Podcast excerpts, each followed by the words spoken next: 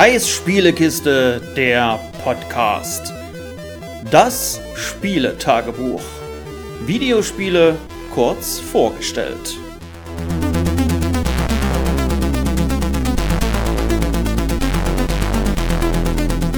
Moin moin und hallo, willkommen zum ersten Spieletagebuch, beziehungsweise kehrt das Spieletagebuch in Podcast-Form zurück. Das gab es ja ursprünglich mal nur für Project Cars.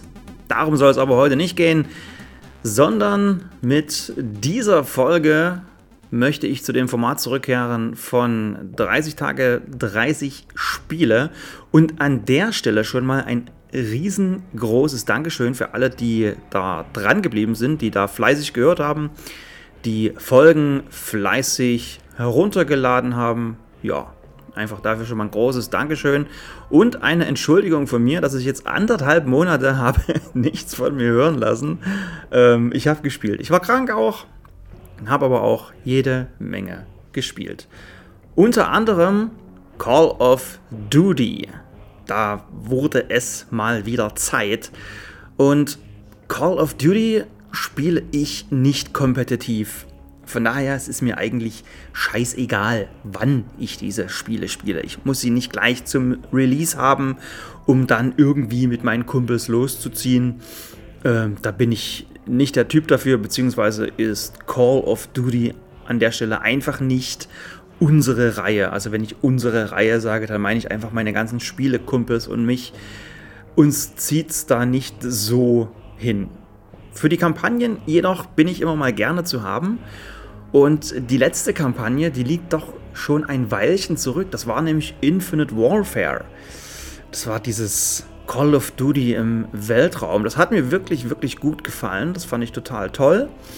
Und ich dachte mir jetzt kürzlich, Mensch, jetzt gerade wo auch die vorherigen Teile nochmal so günstig sind, schlägst du doch nochmal zu. Du hast wieder Lust zu ballern und habe mir Call of Duty Black Ops Cold War und Call of Duty Vanguard gekauft. Und um diese beiden Spiele soll es hier also heute gehen und nicht um Modern Warfare 2. Das interessiert mich zum Beispiel persönlich überhaupt nicht. Ich hatte halt wirklich mal wieder Bock auf ein Weltkriegs Call of Duty, deswegen halt Vanguard.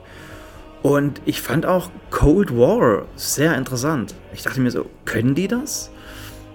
Und da bleiben wir gleich mal dabei. Das habe ich auf der Xbox gespielt und Cold War fühlt sich wirklich cool an, weil es von der Story her kein typisches Call of Duty ist.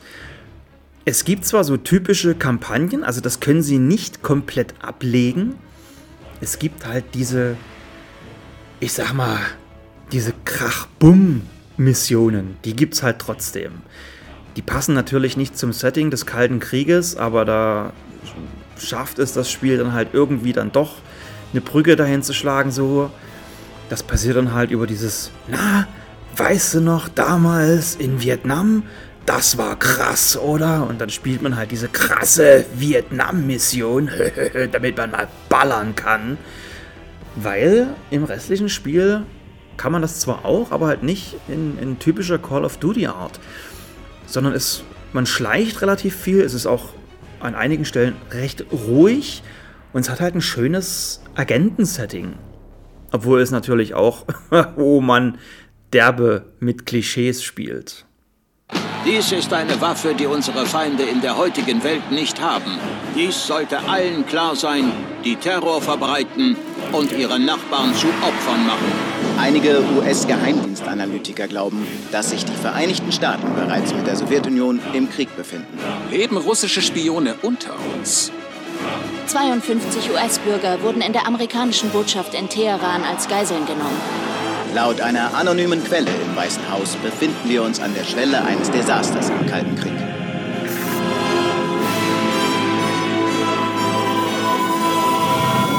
Mr. President, wir haben in Verbindung mit der Geiselnahme zwei Namen. Arash Kadivar und Qasim Javadi. Es ist Ihre Entscheidung. Es ist Zeit, klarzustellen. Es wird keine weiteren Geiselnahmen geben.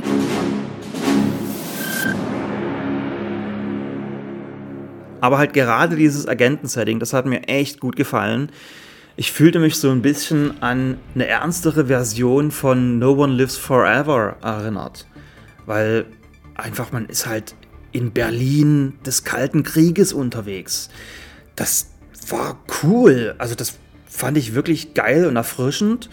Und es gab auch Missionen. Man startet die an so einem Whiteboard. Also nein, eigentlich nicht an einem Whiteboard, man startet sie an der Tafel. Damals hat man das ganz klassisch mit Kreide eine Tafel geschrieben, nix Whiteboard. Und an dieser Tafel hängen halt so Hinweise zu irgendwelchen Missionen. Und dann gibt es Nebenmissionen. Und für diese Nebenmissionen muss man nicht einfach nur irgendwelche Sachen erfüllen. Ja, das muss man. Man muss in bestimmten Missionen Gegenstand X und Beweis Y finden. Ja, das ist drin. Und dann muss man das aber irgendwie kombinieren. Und das ist nicht einfach nur automatisch so, okay, ich kombiniere jetzt hier, ich drücke A und fertig ist. Nee, du musst es wirklich selber kombinieren. Und wenn du nicht drauf kommst, dann kannst du diese Nebenmission nicht starten. Gut, heutzutage gibt es glücklicherweise das Internet, also man kommt dann schon weiter, man googelt halt einfach, aber es ist nicht einfach. Also es ist nicht einfach, auf diese Lösung zu kommen. Da muss man schon ein bisschen Gehirnschmalz reinstecken. Fand ich auch wirklich, wirklich cool. Was ich jedoch nicht so cool fand, also das Spiel an sich kann ich wirklich empfehlen. Was ich aber nicht so cool fand, war die Installationsgröße auf der Series X, weil das waren dann wirklich so 150 Gigabyte oder sowas. Das muss man erstmal frei haben.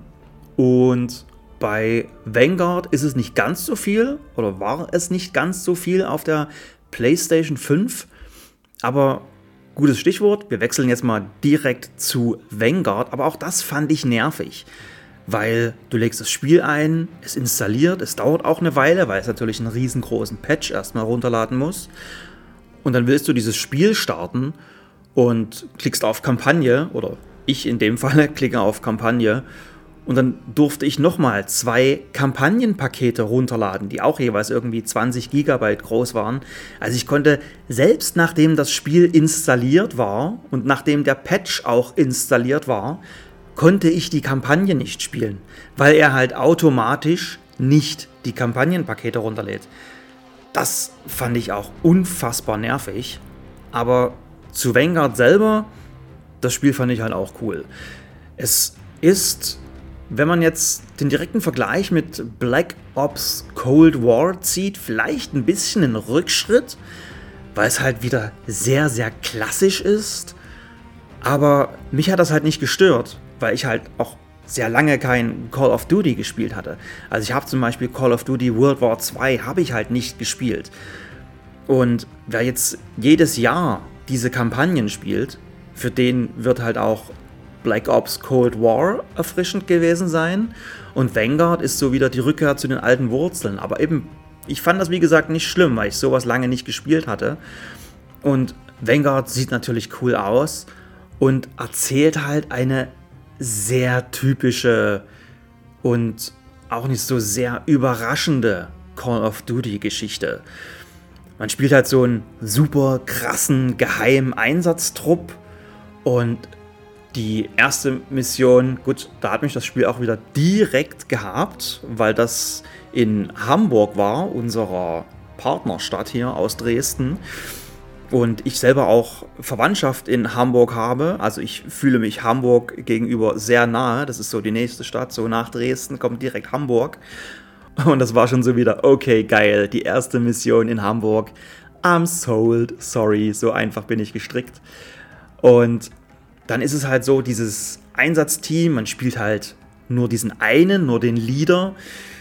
Die werden dann halt gefangen genommen und verhört. Es spielt im, also es spielt am Ende des Krieges, es spielt quasi im Mai 1945. Also man ist so in den, Aus, in den Ausläufern. Es ist, ist, der Krieg endet bald, ja. Also keine Ahnung, aber natürlich haben die Nazis noch irgendein heißes Eisen im Feuer, was wir halt naja, klar machen wollen oder wo wir halt Informationen darüber einholen sollen. Und das Team wird gefangen genommen dabei. Und jetzt ist es so, von diesem Team wird immer ein Einzelner zu einem Verhör geholt. Da hat man auch da für den Nazi-Offizier, der uns verhört, da hat man ein bekanntes Gesicht gefunden. Das ist Dominic Monaghan. Den kennt man aus dem Herr der Ringe zum Beispiel oder natürlich auch aus Lost, wer diese Serie gesehen hat. Ich gehöre nicht dazu. Also daher könnte man dieses Gesicht kennen und die werden nun einzeln da zum Verhör geführt und der jetzt uns verhörende Nazi-Offizier will jetzt halt herausfinden, was das denn für krasse Typen sind, wie die denn überhaupt so weit hinter die feindlichen Linien kommen konnten und was sie überhaupt vorhaben und bla bla bla. Und bei jedem einzelnen Verhör dieser, dieses Trupps spielt man halt eine Mission aus der Vergangenheit nach. Also man erfährt halt, was das halt für eine krasse Russin ist, die da mit im Team ist. Sie ist halt eine gute Scharfschützin. Oder dieser eine Typ, dieser Amerikaner, was ist denn das für ein Typ? Und dann spielt man halt die Schlacht um Midway nach oder sowas. Also dadurch kann das Spiel immer im Setting wechseln, weil es halt dann an diesen Stellen auch immer die Person wechselt. Und das war aber auch sehr voraussehend. Also man wusste so ungefähr, okay, ja, okay, jetzt spiele ich diese ganzen Typen nach. Jeder hat halt seine Mission und ach nee, Überraschung, jeder hat zwei Missionen, also damit das Spiel nicht dann doch zu kurz ist. Aber es ist halt, es hat eine typische Call of Duty Länge, die Kampagne. Bei Black Ops Cold War hatte ich es gar nicht gesagt. Auch die ist, die hat so diese typische sechs bis sieben Stunden Länge einer Call of Duty Kampagne. Also länger sind beide Spiele nicht. Und das ist aber auch okay. Ich fand das gut, ich fand beide Spiele wirklich gut, kann auch beide Spiele empfehlen. Wer sowas mag, habt ihr auch beide gerne durchgespielt. Das sind aber auch, auch alles beides Spiele, das ist halt nichts für die Sammlung. Das ist so ein, ja, Call of Duty bot halt schon immer Hollywood-Bombast so. Und genauso habe ich es halt auch genossen. So ein kurzes Spiel für zwischendurch so Popcorn-Kino zum Spielen halt. Das war's von mir vom ersten Spieletagebuch. Ich bedanke mich fürs Zuhören. Bis zum nächsten Mal. Ciao, ciao.